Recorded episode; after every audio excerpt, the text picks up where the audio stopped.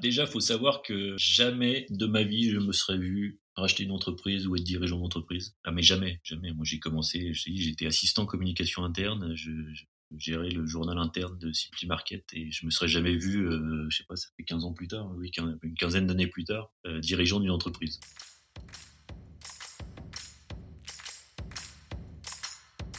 Bienvenue sur Comment t'as fait, le podcast de ceux qui veulent comprendre concrètement comment les autres ont fait.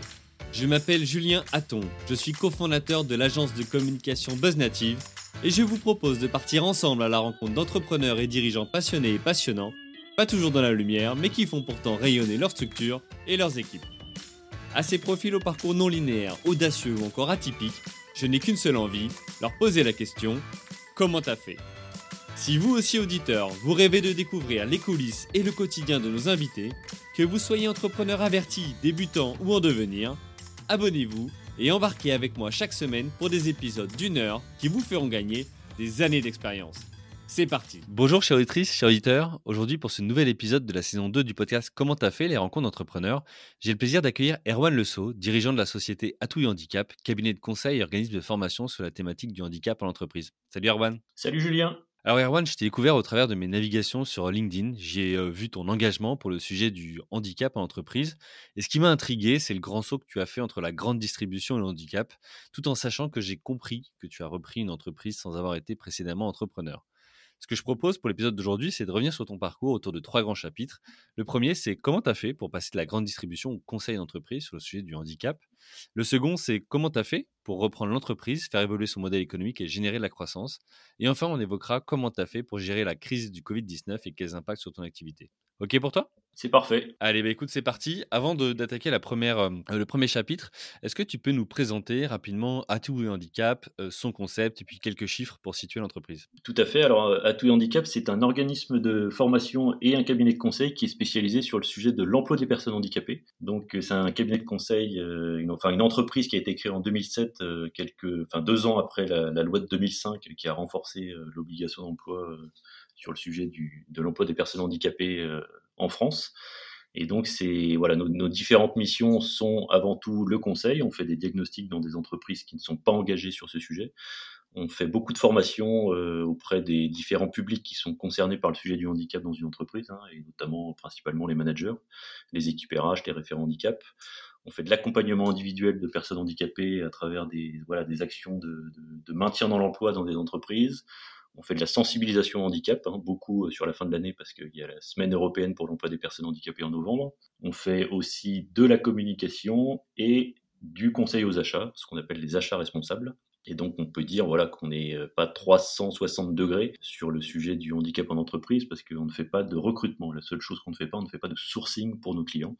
Mais voilà, sinon on est en capacité de les accompagner sur toutes les autres missions. Très bien. Et vous êtes combien aujourd'hui? On est 6. On est 6 et je vais très probablement renforcer mon équipe l'année prochaine parce qu'on a une explosion de l'activité euh, en 2021 et qui va se renforcer encore euh, l'année prochaine. Donc euh, c'est que pour l'instant que du bonheur. Écoute, très bien, ça laisse présager de, bons échanges pour, pour la suite de cet épisode. Moi, ce qui m'intrigue, c'est ce que je dis tout à l'heure en introduction, c'est tu as commencé ta carrière dans la grande distribution tu peux nous raconter comment tu es venu au handicap? Oui, tout à fait. Alors moi, j'ai fait des études d'histoire, hein. j'ai une maîtrise d'histoire et après j'ai enchaîné sur un troisième cycle de communication. Et à la fin de, voilà, de ce, ce troisième cycle de communication, je suis rentré en stage chez Attac, euh, qui s'appelait donc à l'époque Attac, euh, après Simply Market et aujourd'hui euh, Auchan Supermarché. Et donc voilà, au bout de, de six ans, après six ans à la communication interne, c'est-à-dire en 2008, j'ai le DRH de mon entreprise qui m'a confié euh, la mission handicap parce qu'il savait que personnellement j'étais engagé dans une association qui s'occupait de personnes handicapées, mais plutôt de euh, personnes euh, voilà qui, qui avaient un, handicap intellectuel, donc pas grand chose à voir avec le milieu du, handicap en entreprise, en tout cas dans ce qu'on appelle les entreprises du milieu ordinaire, hein, c'est-à-dire les entreprises privées publiques. Et donc voilà, c'est pour ça qu'il m'a confié en 2008 cette mission handicap. D'accord, donc c'est là où finalement tu, as commencé sur, le sujet. Comment ça s'est passé euh, concrètement justement ces, premières semaines, tu vois, sur, le sujet? Toi, tu étais engagé en parallèle. Est-ce que euh, tu avais une connaissance déjà qui faisait que ça a été simple pour toi ou, euh, ou pas du tout? J'avais surtout une bonne connaissance de l'entreprise parce que quand on travaille à la com interne, on est en, contact avec pas mal de, différents services. Donc j'avais quand même six années derrière moi. Mais ce qui m'a attiré dans ce voilà dans ce poste de, responsable mission handicap, c'est surtout que c'est un poste, c'est un vrai poste de chef de projet parce que le mmh handicap en entreprise, en fait, c'est pas seulement un sujet ressources humaines, c'est vraiment un c'est vraiment un projet d'entreprise hein, parce que on va toucher, euh, bien sûr, on va faire du recrutement, on va toucher à la formation, on va il faut quand même savoir gérer un, un budget parce qu'on était on était dans une entreprise euh, sous accord, donc euh, quand on a une entreprise sous accord agréée, pas rentrer dans le détail, mais bon voilà, on avait globalement un, budget assez conséquent. On avait euh, à l'époque 650, je crois, travailleurs handicapés. donc c'était voilà, c'était c'est une mission passionnante parce qu'elle touche à plein, enfin aux achats, la formation, aux ressources humaines, au recrutement, et, et c'est un sujet qui de toute façon touche tout le monde dans l'entreprise. Potentiellement peut toucher tout le monde. Oui, et puis finalement qui est aussi peut-être un peu méconnu encore. Alors, c'est un sujet qui était méconnu quand j'ai pris la mission handicap de, de Simply Market en, 2008, qu'il est toujours, enfin, qu'il est aujourd'hui un petit peu moins parce que les, choses évoluent. Euh, oui, ça a évolué de plus en dans la société française, mais euh, voilà, il reste encore plein de stéréotypes autour du sujet du, du handicap. C'est un sujet qui fait peur. On a cette image euh, de la personne handicapée en fauteuil roulant ou avec une canne blanche Or, le handicap, c'est très très large. Mmh euh, c'est vraiment hyper large. Hein. À partir du moment où on a un problème de santé qui influe sur son travail, on peut se faire reconnaître travailleur handicapé. Donc, euh, imaginez euh, tous les problèmes de santé qu'on peut avoir avec le, vieillissement, l'apparition de maladies. Donc voilà, il y a quelques chiffres clés qui tournent. Hein. Il y a un actif sur deux qui sera touché par une situation de handicap au cours de sa vie. Donc voilà, il y a plein de chiffres comme ça clés qui sont intéressants à, à mettre en avant parce que c'est un sujet qui globalement fait peur et qui est très très très méconnu. Donc on a mmh. encore euh, beaucoup, beaucoup de choses à faire parce que voilà, on a du, du retard euh, en France sur ce sujet, dû notamment à pas mal de, voilà, de peurs, de stéréotypes euh, par rapport au handicap. Ok. Et d'où vient cet engagement personnel que tu as pour le sujet du handicap? Alors, il vient euh, tout à fait personnellement de mon épouse qui était engagée dans cette association. Moi, j'y suis resté une vingtaine d'années. Alors maintenant, je suis sorti pour euh, aller vers d'autres champs associatifs parce que je ne voulais pas faire que du handicap dans ma vie, c'est-à-dire euh, mmh professionnellement et personnellement. Donc, j'en fais beaucoup déjà, le temps que je passe au boulot. Euh, je suis euh, pas mal engagé sur, voilà sur l'accompagnement des personnes handicapées dans l'emploi. Je voulais euh, voilà changer changer un peu de, de fusil d'épaule et faire autre chose dans ma dans ma vie personnelle. Donc je me suis engagé dans une autre association. Mais je ne suis je ne suis pas personnellement touché. Euh, voilà, j'ai pas de famille, j'ai pas de frères et sœurs qui sont en situation de handicap ou de j'ai pas de famille proche. voilà, je suis pas touché personnellement en tout cas par le handicap. Ok. Donc finalement, on voit que cet engagement personnel que tu as eu a, a, a donné finalement une direction dans ta carrière et t'as dirigé vers, vers d'autres expériences après. Alors, tu nous parleras après de ce que tu as fait après cette, cette première mission. Moi, ce que je voulais aussi évoquer avec toi, c'est pourquoi au départ la grande distribution? Comment t'en es arrivé là? Alors, c'est un pur hasard. C'est vraiment le, hasard qui a fait bien les choses parce que j'ai voilà, je, je, cherchais un stage quand j'étais à la fin de mon troisième cycle de communication et je suis voilà, je suis tombé sur une annonce euh, d'offre de stage chez Attac. Euh, il se trouvait que moi j'habitais euh, dans l'Ouest parisien à l'époque et que le siège était tout à côté de chez moi. Et il se trouvait en plus par hasard, mais vraiment le pur hasard, que le président, directeur général de d'Attac à l'époque était de la famille de ma mère. Voilà, donc euh, les hasards font bien les choses dans la vie. Hein. Il y a plein, il y a, enfin il y a des coups de chance, il y a des coups de hasard, il y a des voilà, de, donc de fil en aiguille, j'ai atterri à la, à la, com interne et c'était vraiment le sujet qui m'attirait en plus. Parce que la com en général c'est assez large, on peut faire des relations presse, on peut faire de la com externe, on peut faire plein de choses. Et moi j'étais mmh plutôt attaché euh, parce que j'aimais bien cet, cet aspect aussi un petit peu rédactionnel et bonne connaissance de, de, voilà, du monde de l'entreprise. Donc j'ai été attiré par la com interne et j'ai pris en charge le, voilà, le journal interne notamment d'attaque à l'époque. Donc voilà, très bien. de la, c'est un pur hasard. Voilà, il n'y avait pas de plan de carrière pour tomber dans la grande distrib, mais c'est un, un milieu qui est passionnant. Ouais, ouais, et qui est pas, qui est pas simple au quotidien, euh, peu, importe le, poste qu'on y occupe. Euh, du coup, alors, euh, il y a ce, ce, manager qui te confie cette, cette mission-là. Qu'est-ce qui se passe au bout des, des deux premières années après? Tu, tu restes, tu, tu bouges? Alors, au bout de deux ans, en fait, il se trouvait que j'étais, on m'a confié cette mission de voilà de responsable euh, mission handicap d'attaque Simply Market. Il se trouvait que j'étais en parallèle euh, toujours sur mon poste à la, à la communication interne. Donc voilà, j'étais sur deux postes à la fois. Euh, mmh on avait quand même chez, à l'époque, dans cette entreprise, 650 travailleurs handicapés. Je sais pas si je l'ai déjà dit, mais voilà, c'est une entreprise avec 200, 280 magasins, 10 entrepôts, 5 sièges régionaux. Donc c'était voilà, c'était vraiment pour moi un travail à plein temps. Et mmh j'ai pas réussi à convaincre euh, mes managers de passer à plein temps sur la mission handicap. Donc euh, j'ai préféré euh, quitter au bout de huit ans cette entreprise et j'ai trouvé un nouveau poste chez GoSport. Voilà, les magasins GoSport à plein temps. et là, j'ai passé deux ans, donc responsable mission handicap à plein temps des magasins GoSport. Et ça a été deux années fabuleuses euh, passionnant. Ouais, pourquoi? bah, J'avais, euh, bah, il y a plusieurs facteurs qui me permettent de dire ça. C'est-à-dire que c'était une entreprise qui allait signer son deuxième accord sur le sujet du handicap. Donc je suis arrivé juste à la fin du premier accord et j'ai participé à la rédaction du deuxième accord. Mmh euh, donc ça c'était plutôt pas mal. Euh, j'avais euh, un, enfin, un budget en tout cas que je pouvais gérer comme je souhaitais parce que ma, ma manager était sur la région grenobloise, hein, parce qu'il faut savoir que GoSport est une boîte à l'origine, enfin une entreprise à l'origine qui est, qui est née en Isère. Donc euh, moi j'étais sur Paris parce que je, je suis parisien d'origine, hein, enfin région parisienne en tout cas. Donc j'avais j'avais la main libre pour monter plein de projets et il se trouvait en plus en parallèle qu'à l'époque le DG le directeur général de Gosport avait deux filles en situation de handicap. Donc euh, globalement, j'avais une autoroute devant moi pour monter plein de projets. Et notamment, on a monté plein de projets euh, de partenariat avec la Fédération française handisport. Il se trouvait que ça se tombait bien parce qu'on était dans le monde du sport.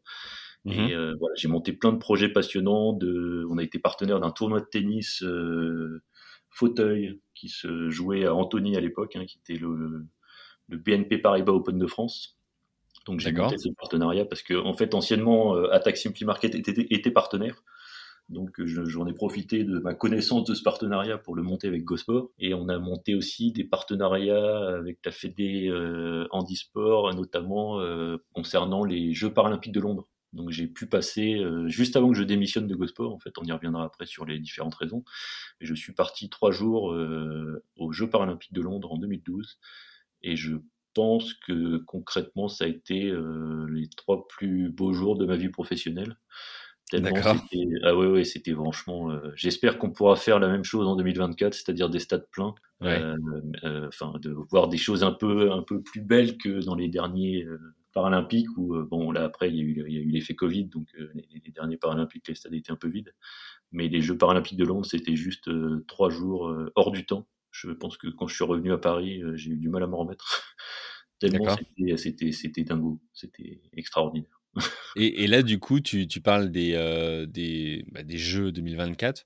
Tu es engagé, toi, d'une manière ou d'une autre, que ce soit avec euh, Atout Handicap ou pas? Pour l'instant, non, je suis pas engagé, mais euh, voilà, c'est encore dans trois ans. Je compte bien. je sais pas ce que je, peux, je vais pouvoir faire, mais je compte bien, en tout cas, peut-être pas jouer un rôle, d'une manière ou d'une autre, mais ouais, à aider. Euh, alors j'ai essayé de remporter quelques appels d'offres hein, parce qu'il y a plein de, il y a plein d'appels d'offres qui sont qui sont parus récemment euh, par rapport à ça euh, pour pour aider à l'organisation des jeux. Mais mmh pour l'instant, je suis un peu petit avec une boîte de six personnes pour répondre à des appels d'offres qui sont juste énormissimes. Donc, mais je, je compte bien, ouais, ouais, je compte bien jouer un rôle, en tout cas m'engager ou emmener mes collaborateurs voir quelques, quelques événements pendant, pendant, pendant, les, pendant les Jeux paralympiques de 2024 parce que je pense que ça va être assez grandiose. Quoi. Ok, donc euh, tu, pars à Londres trois jours, tu vis euh, des moments fabuleux, tu reviens et tu, dis, tu nous as dit tout à l'heure que tu démissionnais, c'est ça? Voilà, j'avais démissionné en juillet 2012 euh, pour rejoindre justement Atout et Handicap, cabinet de conseil de l'entreprise actuelle aujourd'hui, parce que c'était le cabinet de conseil en fait qui m'a accompagné pendant, euh, pendant les deux ans euh, pendant lesquels j'étais responsable mission handicap de GoSport. D'accord, c'était ton partenaire ou ton fournisseur Voilà, exactement. En fait, toutes les entre... enfin, globalement, toutes les entreprises qui sont engagées sur le sujet et qui sont sous accord, enfin, qui ont un accord agréé en tout cas, qui leur permet d'avoir un budget assez conséquent sur le sujet, euh, se font accompagner euh, globalement par un cabinet de conseil euh, qui fait, ouais, qui les accompagne dans diverses missions, dont les formations aussi parce que les formations, il faut quand même, euh, c'est un gros sujet en entreprise, la formation des, collaborateurs sur le sujet du handicap, et voilà, les, on peut pas être partout de toute façon, hein. mmh surtout dans une entreprise, euh, voilà, comme, euh, alors je travaillais avec un autre cabinet de conseil quand j'étais chez Attac, Simply Market, Et là, j'ai rejoint tous les handicaps que je ne connaissais, enfin, quand je, ne connaissais pas plus que ça. Mais comment ça s'est fait? C'est, toi qui as hum, qui a postulé? C'est eux parce que vous travaillez ensemble qui, qui, qui ont initié, tu vois, le, l'idée? Comment ça s'est passé? Ça s'est passé que j'ai prévenu la consultante avec qui je travaillais en juillet 2012 que j'étais en recherche. D'accord. Ou, ou peut-être un petit peu avant. Et puis, euh, elle en a parlé au fondateur, hein, qui s'appelait, euh, Sylvain Cresson. Et puis, euh, comme je m'entendais bien avec l'équipe, et qui recherchait un consultant formateur pour renforcer l'équipe, et ben, et ben ils m'ont, voilà, ils m'ont, ils m'ont recruté assez vite. Je crois qu'ils ils ont dû me recruter fin juillet 2012 et j'ai quitté GoSport fin, fin octobre. Voilà, trois mois après. Ok.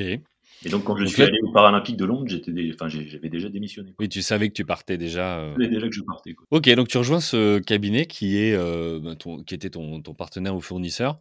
Euh, et là, qu'est-ce que tu fais? Donc, tu deviens consultant formateur? C'est ça? Tout à fait. Alors, je suis arrivé comme consultant formateur avec euh, différentes missions de, bah, de conseil. Hein. Notamment, j'ai initié, euh, enfin, j'ai pris en charge des, des diagnostics, euh, sur le sujet du handicap, c'est-à-dire accompagner des entreprises qui ne sont pas engagées sur le sujet pour les voilà, on fait un état des lieux, on fait des groupes de travail, on établit avec eux, on, co-construit en fait un plan d'action handicap euh, sur une période de trois ans. D'accord. Là, j'ai pris en charge avec mon background, enfin euh, toute mon expérience en mission handicap en entreprise, ça m'a pas mal facilité les choses parce que je connaissais bien les tenants et les aboutissants, les enjeux d'une politique handicap.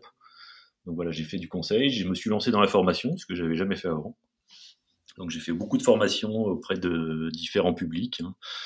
euh, managers, j'ai fait des formations, euh, voilà, comment recruter un travailleur handicapé, comment l'intégrer dans une équipe, comment l'accompagner au quotidien, comment le manager, euh, comment acheter auprès du secteur protégé adapté aussi.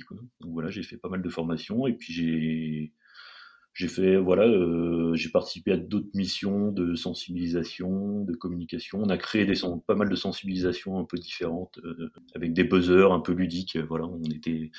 Je suis arrivé en fait dans un cabinet de conseil qui était assez avancé sur la sensibilisation et notamment sur la digitalisation. Parce qu'en 2012, c'était je pense, le premier cabinet de conseil sur le handicap qui avait créé une appli de sensibilisation handicap sur iPad. D'accord, oui, parce qu'on parle d'il y a 10 ans. 10 ans, euh, c'est une éternité dans le digital et effectivement, euh, on n'avait pas tous les outils d'aujourd'hui, toutes les méthodologies. Euh, Exactement. Donc on travaillait à cette époque. Ouais, on travaillait déjà à cette époque sur iPad et on, on s'est lancé assez vite, je crois, quelques années après, ça devait être en 2000, fin 2013 ou 2014, on formait avec, sur iPad aussi. Quoi avec des solutions. En fait, on, arrivait avec nos iPads en, en, formation, on les donnait aux stagiaires, et puis euh, ils pouvaient répondre comme ça à des quiz, des, enfin, faire des nuages de mots. Enfin, c'était, on a toujours été assez en avant sur le digital. Alors après, maintenant, c'est fait dépasser par d'autres concurrents, mais je ne sais pas ce que, ce que tout le monde fait. Ouais, ouais bah, des solutions, il y en a effectivement euh, plein sur le marché. À, qui tu t'adresses? Parce que, euh, tu vois, peut-être qu'on peut se permettre d'ailleurs une petite parenthèse sur c'est quoi la législation ou les règles, tu vois, autour justement du handicap en entreprise? Est-ce qu'il faut un certain nombre de salariés ou pas? Tu vois, là, on, parle de mise en place de, enfin, de diagnostic, de mise en place d'un plan d'action, etc. Qui est concerné?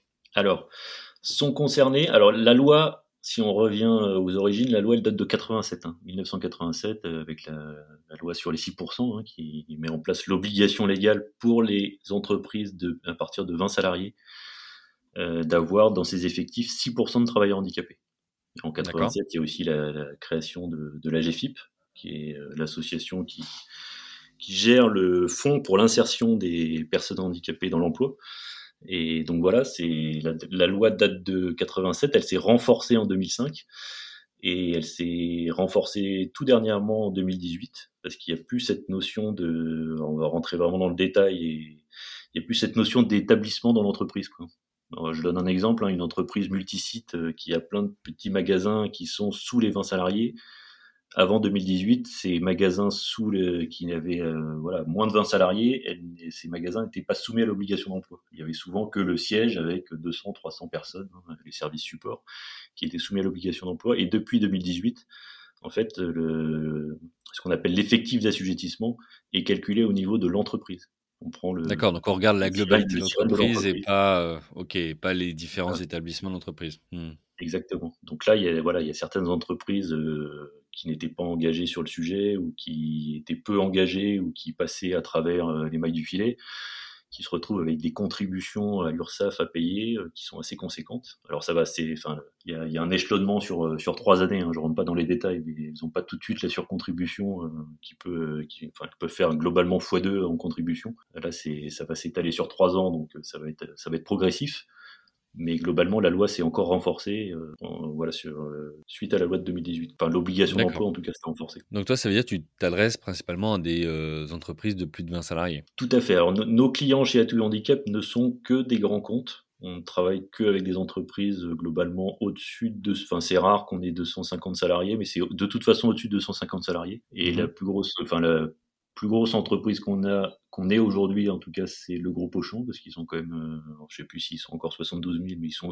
autour de 70 000, parce que je travaille encore avec Auchan, donc ça c'est, enfin, Auchan Retail France. Mais euh, sinon, on travaille avec tout secteur d'activité, pas mal avec la, distribution, hein, euh, alimentaire ou non alimentaire, mais on travaille avec Ikea, on travaille avec Picard surgelé, on travaille avec plein de, aussi dans le secteur de bancaire assurance. Hein, Covea est un un client historique, on travaille avec le groupe La Poste, on travaille beaucoup aussi avec la GFIP. La GFIP est quand même le premier client du cabinet, parce qu'on fait pour eux, enfin on est prestataire de la GFIP pour faire des diagnostics en Normandie et en Bretagne. Et on a gagné récemment un très gros marché de sensibilisation des référents handicap des entreprises de plus de 250 salariés. C'est-à-dire que des entreprises de plus de 250 salariés, il y en a un paquet en France. Et donc on est censé former les référents handicap parce qu'il y a une obligation légale depuis 2018 d'avoir un référent handicap dans les entreprises de plus de 250 salariés. Il n'y a pas d'obligation de résultat, mais ils sont obligés de nommer un référent handicap. Et donc, il faut le former. Donc, on, voilà, on a quatre modules de sensibilisation au handicap pour les faire monter en compétences. Ok.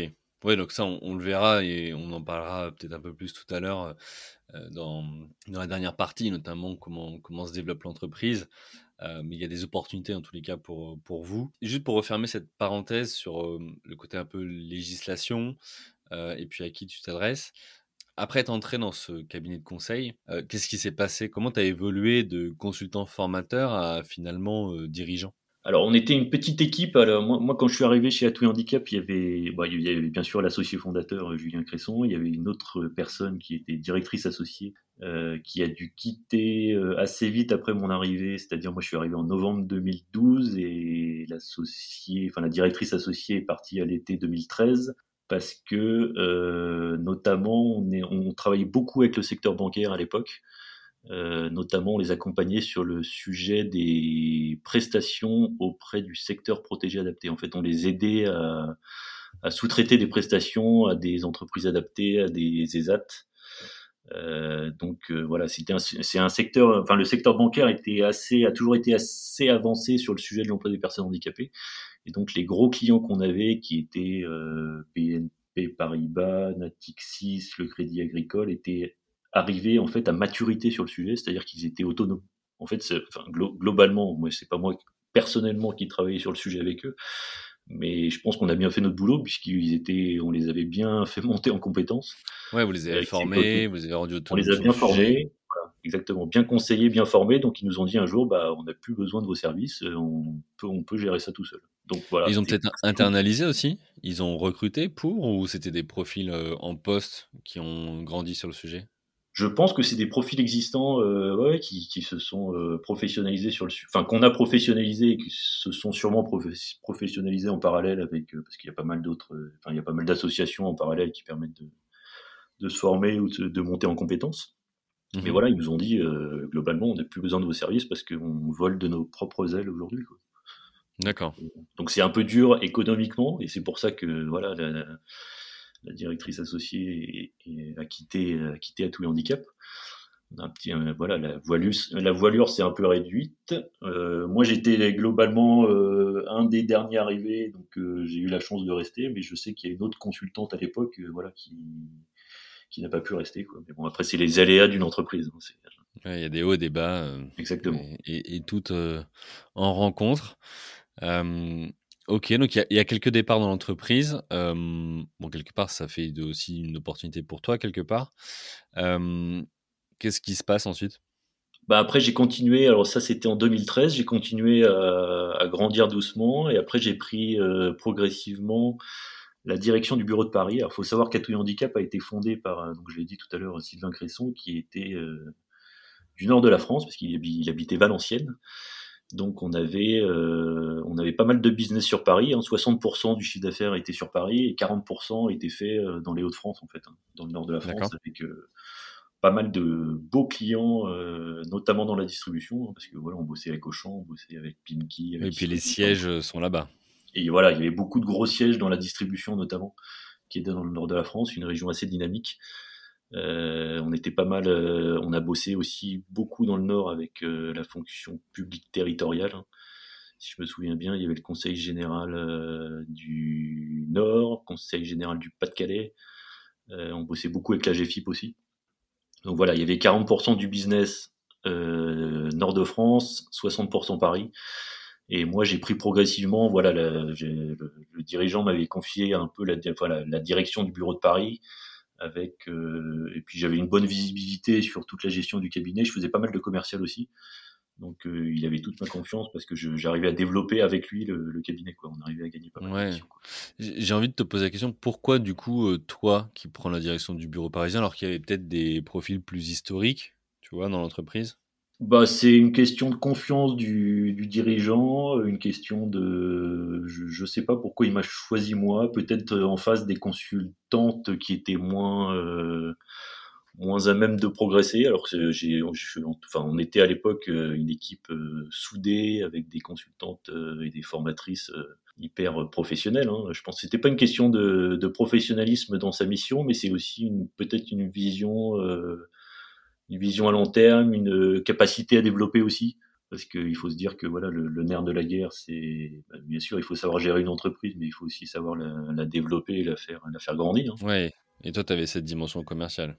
J'avais vraiment cette dimension commerciale. Moi, je me souviens, le enfin, j'ai assez vite rapporté les clients parce que le premier gros client que j'ai rapporté quand même au cabinet, c'était c'était Bouygues Télécom. Mhm. alors, ça se fait beaucoup par réseau. Hein. Je t'avoue que dans ma carrière professionnelle, moi, le réseau, c'est euh, c'est une, ça a une importance euh, très très très grande parce que voilà, j'avais un j'avais un très bon ami qui était euh, responsable développement RH euh, au sein de Bouygues Télécom. Alors là, c'était les clubs Bouygues Télécom, hein, c'était les boutiques Bouygues Télécom, mais ça m'a permis de faire un premier, euh, assez vite, un premier diagnostic, euh, ce qu'on appelle aujourd'hui un, diagnostic de fin d'accord, c'est-à-dire qu'on arrive à la fin de son accord d'entreprise de trois ans, on fait un petit état des lieux pour essayer de voir un peu le positif, le négatif, et essayer de se renouveler, mmh. de, mettre en place un plan d'action un peu innovant, parce que c'est vrai qu'il y a des missions handicap, au bout de, de 5-6 accords, on tourne un peu en rond.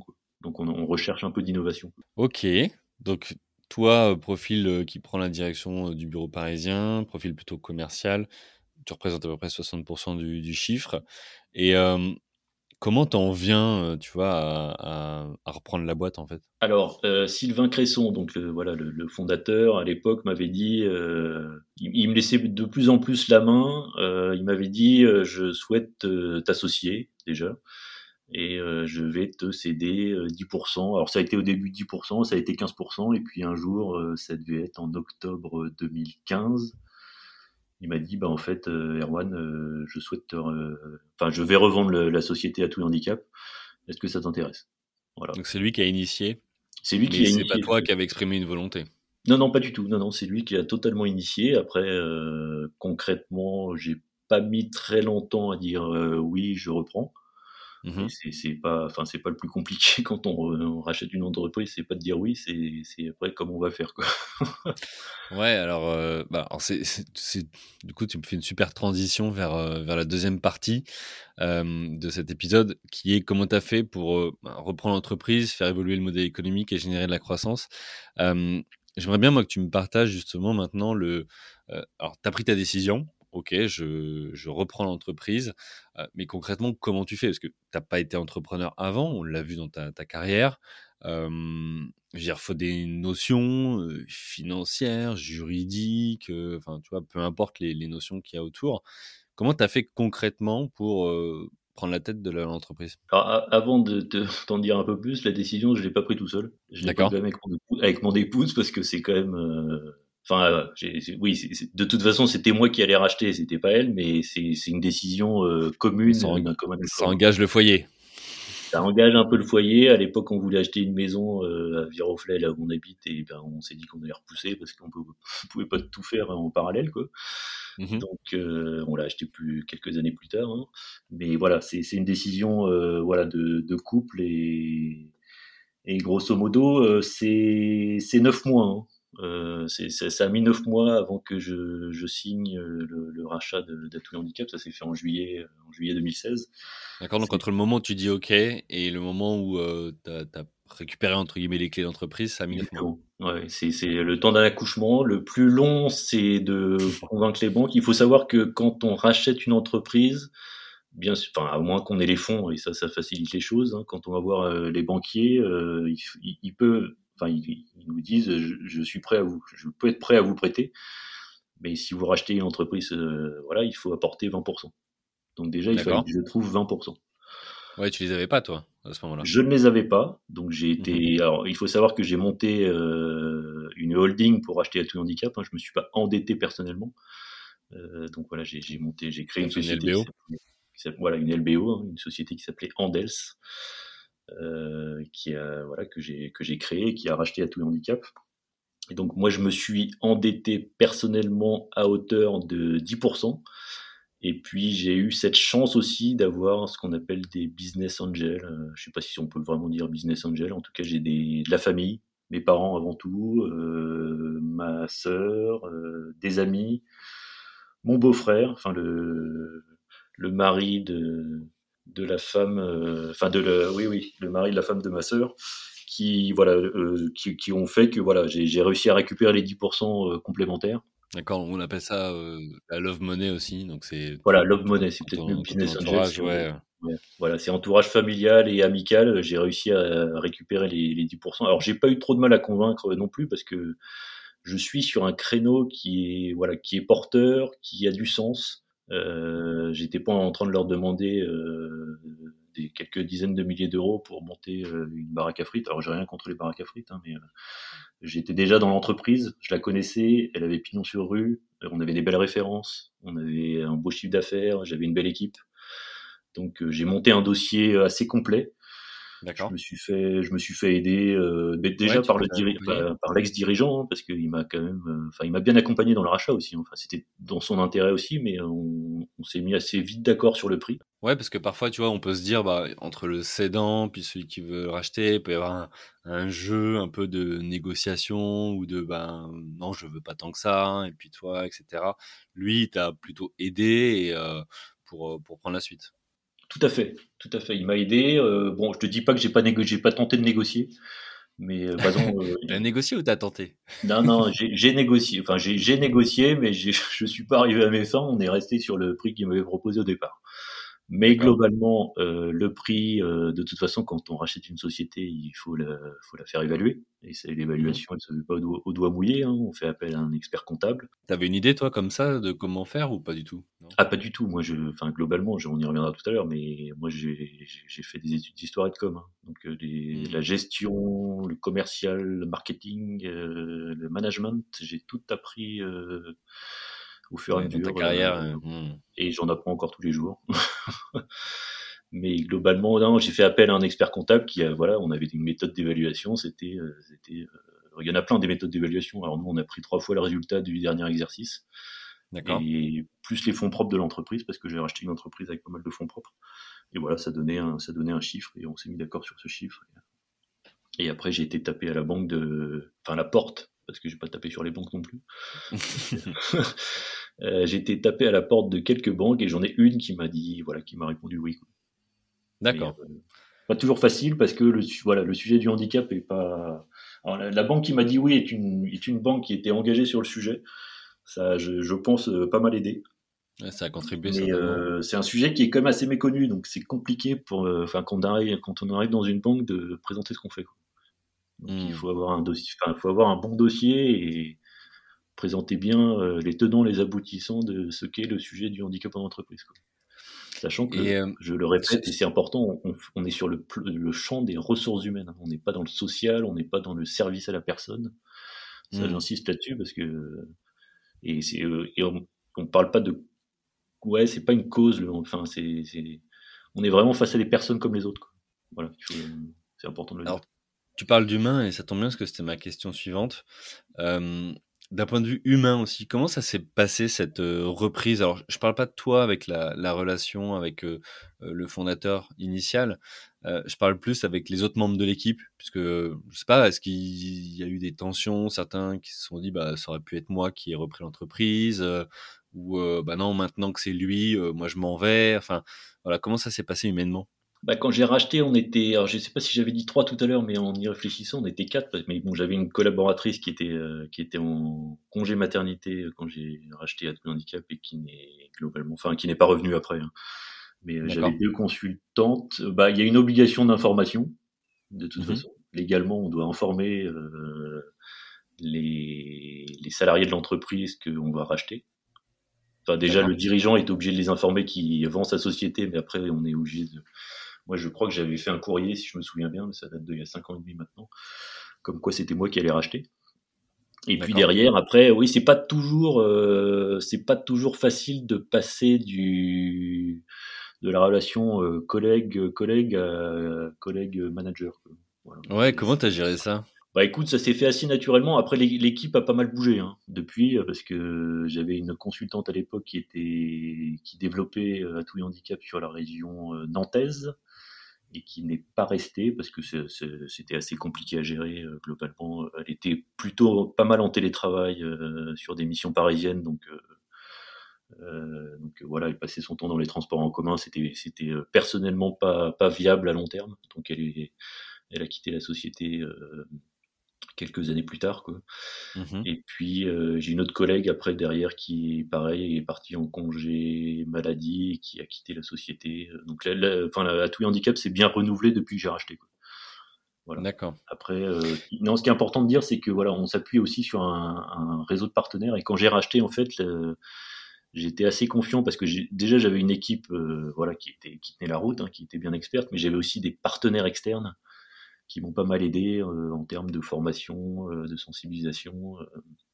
et j'avais notamment une ancienne salariée qui avait quitté Atout Handicap, qui continuait un petit peu à travailler, à faire de la formation pour Atout Handicap, et qui a aujourd'hui d'ailleurs réintégré l'équipe.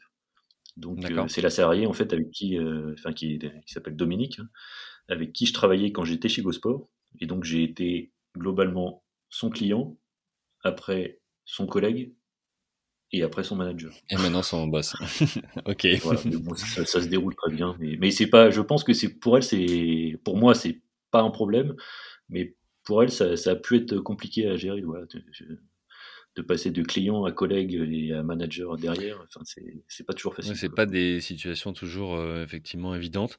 Et est-ce que à ce moment-là, euh, quand tu as dit bon, je vais, moi je vais faire une proposition de ce que je comprends pour euh, reprendre l'entreprise, est-ce que tu t'es associé à d'autres personnes pour le faire? Tu as 100% de départ Comment comment tu as fait à ce moment-là? Alors, j'ai, au début, j'ai, bah, toujours d'ailleurs 100% départ, euh, mais je suis en cours d'association parce que euh, globalement, je travaillais, je travaille en tout cas, j'ai travaillé avec euh, Olivier Toby, qui, qui, va rentrer comme associé en fin, fin 2021 si la banque veut bien, parce que c'est assez compliqué quand on a on a racheté une société de faire rentrer des associés. Mais voilà, Olivier Toby était un partenaire d'Atoui Handicap de 2014 à 2018. D'accord. En fait, il est basé sur le centre de la France, il est, dans la région orléanaise. Et il a une spécificité, c'est qu'il a une expertise euh, dans le secteur public, ce que nous n'avons pas, enfin ce que nous n'avions pas euh, beaucoup euh, dans l'équipe parisienne d'Atoui Handicap. Donc on, on, a, on a monté un partenariat de 2014 à 2018 et à un moment, je me suis dit, bah, c'est quand ma, salariée nantaise est partie? Je me suis dit, ça fait beaucoup de départs, il faut que je trouve. Et puis je me suis dit, au bout de deux ans, globalement, euh, c'est compliqué d'être tout seul à la barre. Quoi.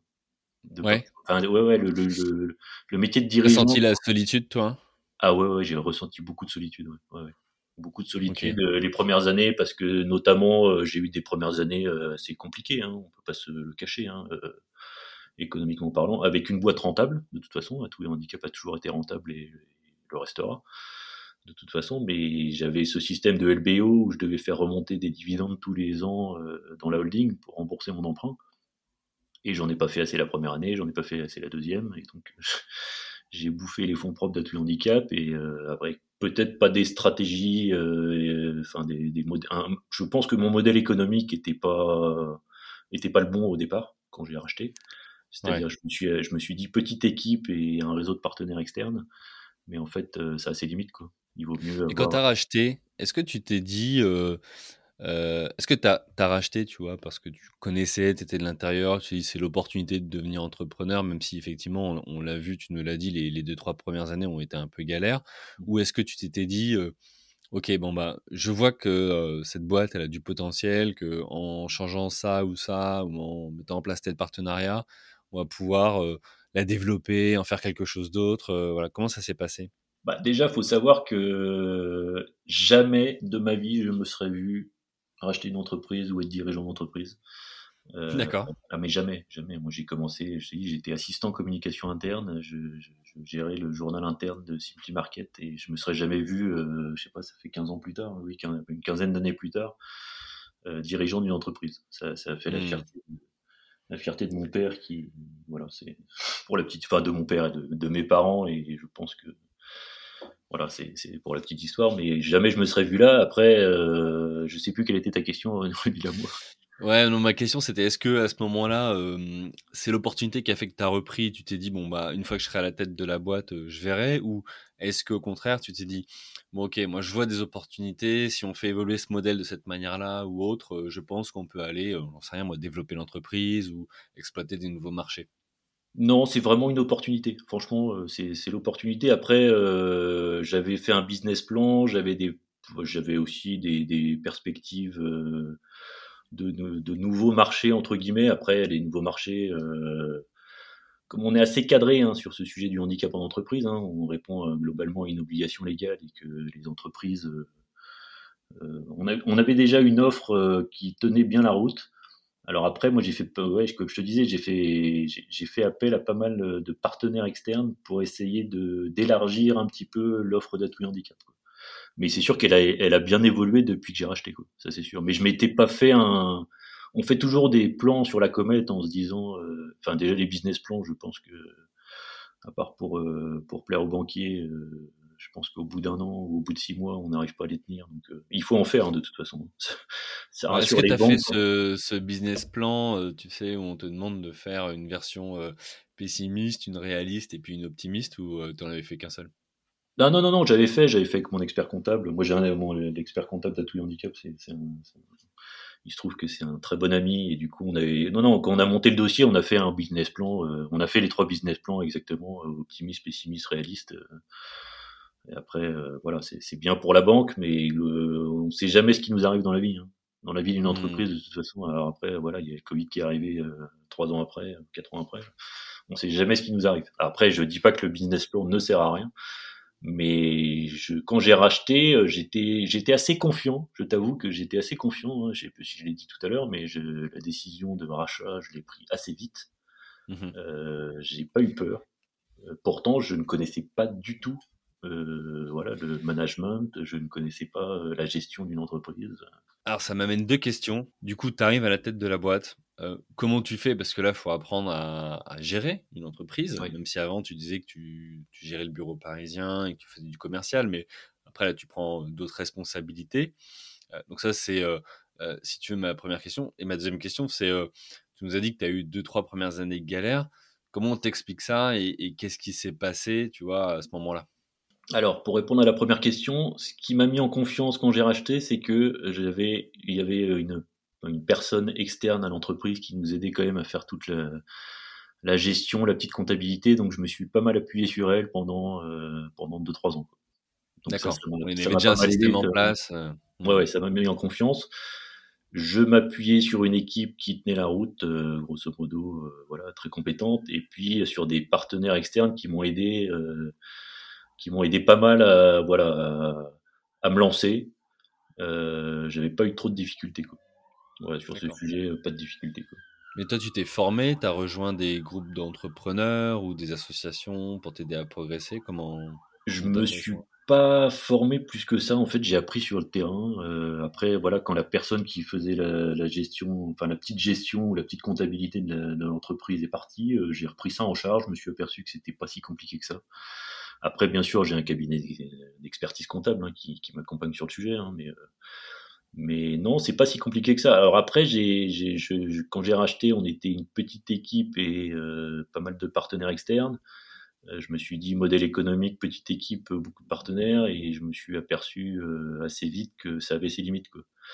D'accord. Quand on a des partenaires, et, enfin, quand on a des, des freelances qui sont plus occupés que ton équipe parce que tu leur as confié une mission avec un client et que d'un autre côté, tu n'arrives pas à staffer euh, tes salariés, tu te dis qu'il y a un souci. Quoi. Donc les deux, trois premières années, il y a des années où je me suis dit j'ai trop sous-traité. Et là, tu vois, j'ai réinternalisé complètement le business. Aujourd'hui, euh, il y a, à part les expertises qu'on n'a pas, euh, type, euh, voilà, moi j'ai pas de graphiste en interne, donc tout ce qui est communication, je sous-traite quoi. J'ai pas de, j'ai pas d'ergonome en interne, j'ai pas de personne qui fait des bilans de compétences, ça je sous-traite parce que c'est vraiment de la pure expertise. Mmh. Donc, mais sinon, toutes les missions sont réinternalisées et tout ce qu'on sait faire, en tout cas en interne, on le fait en interne. Et après, on confie, on peut confier à des prestataires, enfin des partenaires externes, si, enfin, aujourd'hui, je, sous-traite une partie de mes prestations, mais c'est parce qu'on a gagné un appel d'offres en Bretagne. Et géographiquement parlant, euh, la Bretagne, c'est loin. Et que les Bretons euh, aiment travailler avec les Bretons. Faut pas se leurrer. Hein. ils sont assez chauvins. Enfin, en tout cas, ils sont assez bretons. Donc, euh, on a gagné une mission de, diagnostic action avec la GFIP Bretagne et on a trouvé, j'ai trouvé une partenaire sur Rennes qui, qui va gérer, enfin qui va piloter les diagnostics. Et après, je, peux globalement, je peux me développer euh, dans d'autres secteurs géographiques aujourd'hui, mais ça sera plus de un peu plus de la sous-traitance parce que le, côté euh, local est important. Ok, donc tu as fait évoluer euh, finalement ton modèle en réinternalisant certaines compétences pour réaliser plus de missions en interne plutôt qu'avec des partenaires. Tu as gardé quand même un pool de partenaires, de ce que je comprends? oui, en fonction des missions, en fonction des, des compétences vraiment très spécifiques hein, que tu n'as pas forcément chez toi. Exactement. Euh, on a bah, aujourd'hui, il, doit y avoir euh, huit partenaires hein, sur euh, voilà, il y a de la haute placement, il y a une partenaire qui est spécialisée dans le handicap psychique, il y a de la com, une personne qui fait des bilans de compétences, une autre personne qui fait des, des calendriers à petites cases parce que moi j'aime bien. Enfin globalement, je suis un, je, je, suis toujours à la recherche de partenariats. Enfin, mmh, LinkedIn me sert beaucoup, je t'avoue. Ouais, t'es pas mal actif. Ça, nous a permis de nous rencontrer, mais le LinkedIn, eh c'est 20-25% de mon, mon, business aujourd'hui. Ah oui, ça représente 20-25% de tes ah apports. Ah oui, j'arrive Enfin, je, je, prends un exemple. tu fais quoi? Vas-y. Je prends un exemple parmi d'autres, hein, Maison du Monde. On a décroché un énorme marché de formation cette année qui est arrivé notamment grâce au DRH que je n'ai jamais rencontré, mais on s'est connu. Il était à l'époque DRH de Aigle, les vêtements Aigle. Mmh et il m'a contacté un jour par LinkedIn en me disant euh, j'ai envie de vous faire travailler ou j'ai voilà j'ai de la formation à faire ou de la sensibilisation à faire chez Aigle. Est-ce que vous ne voudriez pas travailler pour nous Et après il est passé chez Maison du Monde et on a continué. Et puis s'il change d'entreprise, peut-être qu'il nous fera continuer à travailler. Enfin, il continuera à être euh, fidèle à vos, services.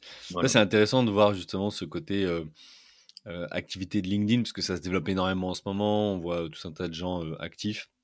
Nous-mêmes, agence de communication, de publicité, on, on, y est, on accompagne nos clients et on le fait aussi pour, pour nous. Et c'est vrai que c'est devenu un, canal qui fait partie intégrante voilà, des, des de la génération de, de leads pour, pour les entreprises. Donc toi, ça t'aide d'être actif. ce que je te propose, c'est parce que je vois l'heure qui tourne. Oui. je sais que le Covid-19, ça, ça, a été un sujet pour ton entreprise. donc on a vu que tu as repris l'entreprise. pendant 2-3 ans, ça a été un peu compliqué. Tu n'as pas fait autant de résultats que tu voulais. Certainement aussi une, une baisse de chiffre d'affaires. On va vers la troisième partie. Comment tu as fait pour gérer la crise du Covid-19 et quels ont été l'impact sur ta société? Est-ce que ça a été un, un booster, un frein? Voilà, est-ce que tu peux nous expliquer? Alors, le Covid-19, alors moi, il faut savoir que le, 15 mars 2020, je me souviens, je rentrais de week-end avec des amis. J'ai appelé un par un mes collaborateurs le lundi matin en leur disant bah, on arrête de travailler, on n'a plus de boulot. donc chômage partiel pour tout le monde. C'était clair et net. toutes nos missions. On a commencé à ressentir l'effet Covid en janvier, fin janvier on a commencé à avoir des annulations chez certains de nos clients qui étaient un peu, voilà, un peu flippés par euh, est-ce qu'il fallait mettre un masque, est-ce qu'il fallait pas mettre de masque, enfin, notamment des missions de formation où tu es enfermé avec des stagiaires dans une salle euh, pendant une journée. Ouais, donc directement impacté. Ouais, donc ça s'est ça s'est ressenti fin janvier, février, baisse de chiffre d'affaires et 15 mars, arrêt total de toutes les missions de diagnostic, euh, de formation sachant que voilà, diagnostic et formation, enfin conseil et formation euh, chez Atouille Handicap, c'est 80% du business. Hmm. Donc ça s'est arrêté net. Euh, plus de boulot, euh, chômage partiel pour tout le monde. On a fait, moi, il faut savoir qu'entre mars et juin, on est assez saisonnier. Hein. Enfin, on était saisonnier à l'époque, on l'est plus aujourd'hui, après un an. en mars-juin, c'est 40% du chiffre d'affaires. Donc voilà, tu prends 40% de 550 000 euros, à l'époque on faisait ça ou 500, allez, 500, 520 000 euros. Euh, donc ça fait 40% en moins. On a fait, on a fait 25%, on a fait 25 000 euros de chiffre d'affaires entre mars et juin au lieu de, de je sais pas combien. Ah oui, donc ça fait une on s'est pris une grosse claque. Mais globalement, on s'est digitalisé assez vite. On a, enfin, on a profité de cette période un peu de creux pour euh, digitaliser nos formations. Ouais, parce que c'est fou. Aujourd'hui, tu vois, on, on, on enregistre, euh, on est en novembre 2021. Et ce que tu nous dis, c'était il y a un an et demi, quoi, quelque part, euh, mars 2020. Mmh. Euh, les formations s'arrêtent. Euh, aujourd'hui, on est habitué à toutes ces formations en visio, en distance. Nous-mêmes, on enregistre à distance. tu vois, c'est dingue, parce que j'imagine que tu vas nous partager que vous avez fait évoluer bon nombre de formations à distance, même si tout ne peut pas être fait. Et j'imagine en plus autour du sujet du handicap. Ah oui, c'est sûr, non, mais nous, on, on travaillait déjà pas mal avec les outils digitaux parce qu'on travaille depuis 2016. Je sais pas si on a été le premier cabinet euh, sur le sujet du handicap à travailler avec, euh, avec cet outil qui s'appelle Klaxoon. Donc on travaille déjà avec eux. C'est un outil qui est très agréable à utiliser en présentiel hein, parce que ça permet de faire des, comme je disais tout à l'heure, hein, des quiz, des nuages de mots, euh, faire passer des vidéos, faire des, des ateliers post-it en petits groupes sur tablette numérique. Donc on l'utilisait depuis très longtemps. Et en fait, on a, on a profité de cette connaissance de l'outil Klaxoon pour euh, digitaliser nos formations et les, passer en fait en classe virtuelle. D'accord. Mais par contre, on est, on est plus sur des formats journée parce que une journée devant un écran en formation sur le sujet du handicap, on perd vite les gens, hein. enfin, on perd vite les stagiaires. Du coup, on a coupé en deux. Maintenant, on fait des, enfin, on propose des formations soit de demi-journée à une semaine d'intervalle, soit des formations demi-journée. D'accord, donc vous avez adapté rapidement votre offre en fait. Ouais, on a adapté très vite notre offre et les premières formations qu'on a recommencé à faire, c'était en juillet 2020. On a commencé à faire quelques formations. Euh, c'était un, léger redémarrage. Après, on a de toute façon la période de juillet-août euh, qui est une période hmm. un, peu, morte entre guillemets quoi, sur le plan des, missions. Ça a redémarré un petit peu en septembre, commercialement parlant plein, et puis là, on s'est fait recasser les, pattes là par le deuxième confinement mais globalement avec euh, des clients qui ont continué à nous faire travailler. Je prends l'exemple d'IKEA, premier confinement, euh, magasin fermé, euh, plus d'activité, plus de formation, plus rien. Deuxième confinement, magasin fermé, mais ils ont continué à nous faire travailler. Donc on a fait quand même pas mal de formations manager pendant le deuxième confinement. Le seul mmh. client qui a totalement stoppé son activité et qui était quand même un gros client pour nous, c'était Buffalo Green, qui est dans les restaurants parce que globalement, ils ont pas, ils ont pas continué, on n'a pas continué à faire du maintien dans l'emploi parce que parce que les voilà, les collaborateurs n'étaient plus euh, n'étaient plus sur place, donc, euh, on pouvait pas les pouvait plus travailler avec eux. C'est intéressant de voir la, la, résilience, tu vois, et comment finalement euh, du 15 mars, tu dis bon, ben, on a on a plus de boulot, le, format qu'on proposait jusqu'alors ne fonctionne plus, et en deux ou trois mois, tu proposes une, un nouveau type d'accompagnement, ce qui fait que le deuxième confinement, euh, ben, vous arrivez à garder une activité ah là où, euh, pour certains, c'est peut-être plus compliqué. Quoi. Mmh. Et puis, il faut savoir que euh, nous, on n'a que des grandes entreprises multisites, enfin pour la plupart, où avant le Covid, pour faire des, enfin pour former les, notamment les managers, il fallait les faire déplacer soit en région, soit à Paris. Euh, pour rassembler 12 euh, personnes, les faire partir la veille, euh, les frais de déplacement. Aujourd'hui, c'est totalement facile de former une, un directeur de magasin qui est à Nice avec un directeur de magasin qui est à Brest ou à Strasbourg ou à Bordeaux. Hmm. on les met tous dans une classe virtuelle, on fait une petite visio, hop, trois heures, et c'est beaucoup plus facile. Alors après, avec la limite, et ça je rejoins mes équipes sur le sujet, c'est qu'on est dans un, enfin, sur un sujet très humain et qu'on a hâte de refaire du présentiel. ouais, il manque ce côté-là. Ah, c'est quoi d'ailleurs la répartition aujourd'hui, euh, tu vois, sur 100% des actions de formation que tu fais, euh, dans la combien de pourcents à distance et, en présentiel? Ah, Aujourd'hui, on est à 95% à distance et, et 5% ah oui, encore. en présentiel. Hmm. Bah, je pense que de toute façon, moi, c'est une vision que j'ai. Hein. Je pense qu'on ne reviendra jamais à 100% présentiel. Je pense qu'on va rester sur une règle 20-80, 20%, en présentiel, 80% en distance. Hmm. C'est tellement facile pour l'entreprise de faire des formes. Enfin, c'est beaucoup plus facile et on remplit mieux les sessions. Euh, nous, je sais, voilà, on, on, explose en formation. On explose en formation. Ça, c'est. C'est pas, enfin, c'est dû au fait que c'est à distance et c'est beaucoup plus facile à organiser. Quoi. Les sessions sont plus remplies, c'est plus facile de les mobiliser trois heures qu'une journée entière. Il n'y a pas de déplacement, enfin, tout est haut. Ouais, donc ça a fait évoluer ton offre. Voilà. Et après, on, avait fait un petit peu évoluer l'offre parce qu'en sensibilisation, ce qui est quand même une, grosse, une bonne partie de notre business aussi, on avait créé des petits modules de sensibilisation en ligne fin 2019. Alors, je ne sais pas si on ne s'attendait pas du tout au Covid, hein, tout ça, heureusement, mais on avait créé des petits modules et qui ont cartonné un an après, parce qu'il y a la semaine pour l'emploi des personnes handicapées euh, chaque, euh, chaque mois de novembre. Et on avait euh, voilà, créé des petits modules très légers, 10-15 minutes, qui s'appellent les Handy Aventures. Et ça, on a, enfin, on, les on a cartonné et on recartonne cette année, parce que un peu moins cette année, parce que les gens ont besoin de présentiel et on fait un peu moins de distanciel. Mais ouais, ouais, novembre 2020, on a, réussi à, à, en vendre, mais à l'appel, quoi parce que de, façon, de toute façon tout le monde était à distance, c'était encore le, deuxième confinement, et on en a, on a réussi à sensibiliser plein, plein, plein d'entreprises. Donc euh, voilà, c'est aussi un coup de chance. Quoi. Ça, c'est... Et, là, du coup, après euh, ce deuxième confinement, euh, donc on, on, est arrivé sur 2021. comment ça se passe cette année? C'est quoi les perspectives Vous en êtes Alors là, c'est explosion du, de l'activité qui est dû euh, notamment en premier lieu au renforcement de la loi 2018 qui fait qu'il y a plein d'entreprises qui, même des entreprises assez anciennes qui se, qui commencent à s'intéresser au sujet du handicap. D'accord, donc c'est un facteur externe. Voilà, facteur externe, hein, des entreprises euh, qui font, enfin, qui faisaient sûrement des choses bien sur le sujet, mais qui commencent à voilà se lancer dans la mise en place d'une politique handicap. Et puis après, on a gagné des voilà, on a gagné des gros marchés cette année. Euh, avec des, beaux clients, euh, Maison du Monde, Picard sur gelée, euh, la GFIP, on a gagné un gros marché aussi. Donc tout ça fait que. Quand tu dis marché, comment ça, comment ça se passe? C'est des, des, appels d'offres il y a plusieurs euh, postulants, candidatures?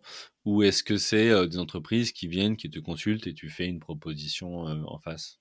Alors, il faut savoir, et je touche du bois, qu'aujourd'hui, il y a 80% du business chez Atout Handicap qui arrive tout seul.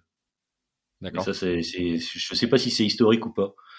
Euh, ça arrive par le réseau, ça arrive par euh, des voilà des personnes qui changent de société, qui ont encore envie de, faire appel à nous. Ça arrive par LinkedIn, ça arrive par plein de canaux différents. Euh, après, on répond quand même à pas mal d'appels d'offres. D'accord. le public, c'est de l'appel d'offres de toute façon. dans le privé, les gros marchés, ça dépend des entreprises parce qu'on a gagné des gros, enfin dans deux entreprises différentes avec des volumétries de chiffre d'affaires à peu près similaires. Euh, il y en a une qui est passée par appel d'offres et l'autre s'est passée parce que euh, je connaissais la, personne en charge du handicap et qu'elle euh, voulait travailler avec nous. Donc il n'y a pas de règle, il n'y a pas de règle du jeu là-dessus. C'est, ça dépend, c'est des politiques achats. Hein. De toute façon, c'est. Hmm. Mais enfin, il y, a des, entreprises dans lesquelles le service achat disent au-dessus de tant de chiffre d'affaires, enfin autant de, de temps de facturation, ça passe obligatoirement par appel d'offres où, une entreprise nous demande un devis et puis elle se rend compte que c'est hyper élevé et du coup elle fait un appel d'offres. Mais bon, il n'y a, pas de règle. Mais voilà, grosso modo, euh, dans le public c'est toujours de l'appel d'offres, de toute façon, ça c'est obligatoire. La GFIP c'est toujours de l'appel d'offres. Et après le privé c'est qui tout double. Quoi. Ok. Bon, bah écoute, euh, donc, donc là les perspectives sont plutôt, sont plutôt bonnes. Ah, très, très bonne, très, très bonne. Ouais. pour deux, bah, le, ouais, je, je, suis assez serein. quand j'ai racheté à tout handicap, j'avais une visibilité à trois mois. De temps en temps à six mois quand on avait un gros marché. Là, j'ai une visibilité à un an et demi. Quoi. Bon, bah c'est top. Suis, belle, perspective. Ouais, je suis serein jusqu'à fin 2022, voire juin 2023.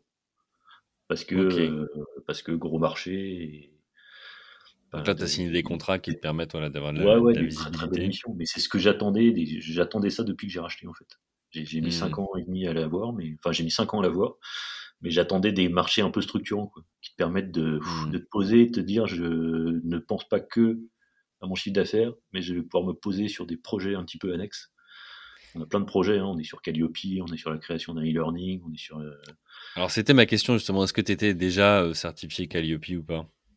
Non, non, non, on, est, on avait, euh, on était datadocké, hein, ce qu'on appelle le datadoc, et là on est en train de se faire certifier Calliope, ce qui va nous servir, enfin ça va nous servir, oui et non, c'est bien sur un, plan de certification, de gage de qualité, de process interne, mais euh, en fait on travaille très peu avec des entreprises qui passent par les OPCO pour euh, faire financer leur formation. D'accord, oui. ils payent directement sans passer par une prise en charge. Bah, ils prennent sur leur budget, leur budget handicap, quoi, qui est souvent mmh. assez conséquent et euh, on passe par des OPCO très très, enfin elle passe par des OPCO en tout cas très très rarement et nous on se fait financer directement par les OPCO, ça doit arriver trois fois par an. Mais bon, c'est important de se faire certifier parce que c'est parce que ça nous permet de remettre à plat euh, tout ce qu'on fait et de nous professionnaliser et, de... c'est un gage de qualité pour les clients. Je pense que c'est important. Oui, évidemment. voilà, on a plein de projets, on a un projet de com euh, de, de prix aussi hein, interécole. Euh, il y a plein de projets internes et là, tu vois, le fait que le business, euh, enfin, en tout cas, j'ai des bonnes perspectives, ça me rend plus serein et ça me permet de, de faire autre chose. Alors justement, maintenant que tu es, maintenant que es plus serein, et on finira là-dessus, c'est euh, c'est quoi l'ambition d'Atout Handicap? Comment tu vois l'avenir dans 5 ans ou 10 ans? Bah, je pense qu'on a encore euh, beaucoup, beaucoup, beaucoup de choses à faire euh, pour accompagner les entreprises euh, sur ce sujet-là, parce qu'il enfin, y a un énorme retard en France sur le sujet de l'emploi des personnes handicapées. J'ai encore, enfin, je donne toujours cet exemple du DRH qui nous dit non, moi je recrute pas de travailleurs handicapés dans mon, dans mon entreprise. on est sur deux étages, il n'y a pas d'ascenseur. Donc il faut déjà casser les stéréotypes. Donc là, on a encore beaucoup de boulot en sensibilisation, en formation des équipes en diagnostic, en mise en place de plans d'action. Euh. Mais perspective 5 ans, moi, c'est, bah, il faut de toute façon continuer à développer son offre. Je pense qu'on est aujourd'hui considéré comme une, voilà, une entreprise euh, assez sérieuse sur le sujet du handicap. Euh, on va rester généraliste, on va rester de toute façon sur le sujet du handicap avec peut-être une ouverture sur la non-discrimination, sur le recruter sans discriminer. On fait aussi pas mal de voilà, on fait aussi pas mal de formations à l'accueil du public en situation de handicap dans des voilà dans ce qu'on appelle des établissements recevant du public. Donc là, il y a pas mal de choses à faire sur le sujet parce qu'il y a encore une fois une obligation légale. Après, il y a du développement géographique à faire, hein, parce que là, voilà, on a, on s'est implanté entre guillemets. Ça reste une partenaire, mais ça peut, ça peut aller plus loin. Euh, dans quelques années, on est implanté sur la Bretagne, on est dans le centre Val de Loire avec Olivier. Euh, on peut s'implanter aujourd'hui euh, dans le sud euh, par des partenariats qui demain pourront peut-être donner des associations futures. Moi, je suis ouvert à tout, voilà, toute, à toute association, à toute nouvelle relation. J'ai rencontré aujourd'hui, justement, comme je suis aujourd'hui en télétravail dans le, dans le sud de la France, j'étais déjeuner à Marseille avec une potentielle future partenaire du cabinet qui pourrait potentiellement, voilà, nous, nous aider à développer sur le sud de la France. Euh, après, j'ai aussi euh, dans mon équipe euh, une personne qui est assez attachée au sud, hein, qui est Dominique, hein, consultante, pas la plus vieille consultante du cabinet, enfin en termes, pas en âge, mais en termes qui est arrivée en, 2010 et qui est pas mal. Qui pourrait potentiellement déménager là-bas. Ouais, sur, elle a des attaches à Toulouse et, et à Cannes, donc potentiellement. Voilà, moi je suis ouvert à tout. J'ai pas de plan défini. je réseaute beaucoup je fais beaucoup de réseaux, je réponds à beaucoup d'opportunités sur LinkedIn. Euh, et je suis vraiment ouvert. Enfin, tu vois, on s'est, on s'est connu assez vite euh, par LinkedIn. Moi, j'adore, euh, j'adore les, relations humaines et, les, rencontrer du monde et découvrir des, nouvelles personnes. Bah, écoute, le message est passé. Voilà. Si vous voulez rentrer en contact avec Erwan, ah contactez-le sur LinkedIn. Il est dispo. Erwan Leso, L-E plus loin S-A-U-X. Erwan, on, va s'arrêter là. On a déjà passé l'heure d'épisode. Est-ce que tu aurais, avant qu'on se quitte, un dernier conseil à partager, tu vois, avec une, audience de profils qui souhaiteraient soit se lancer dans l'entrepreneuriat, soit potentiellement reprendre une entreprise? Ce serait quoi ton, ton conseil?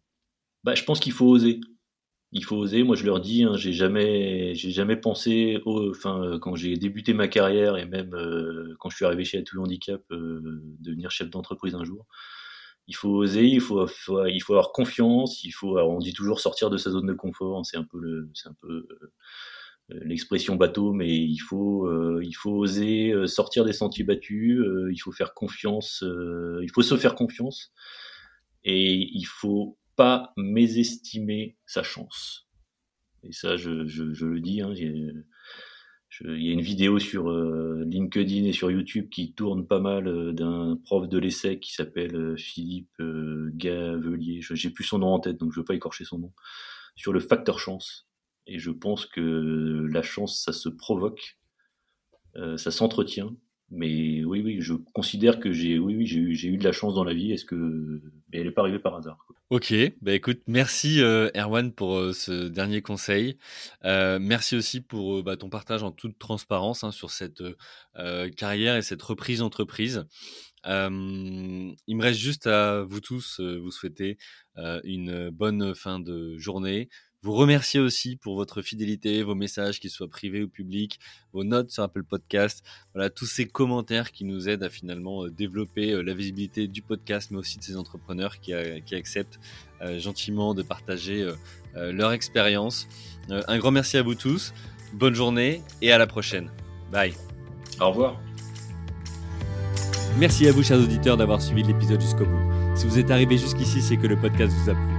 Alors pour nous aider à continuer, rendez-vous sur votre plateforme d'écoute de podcast préférée et laissez-nous un avis 5 étoiles avec un commentaire positif ou un message pour notre invité du jour. Parlez du podcast autour de vous, c'est le meilleur moyen de nous aider à vous proposer du contenu de qualité. C'en est fini pour aujourd'hui, un grand merci à vous et à la semaine prochaine.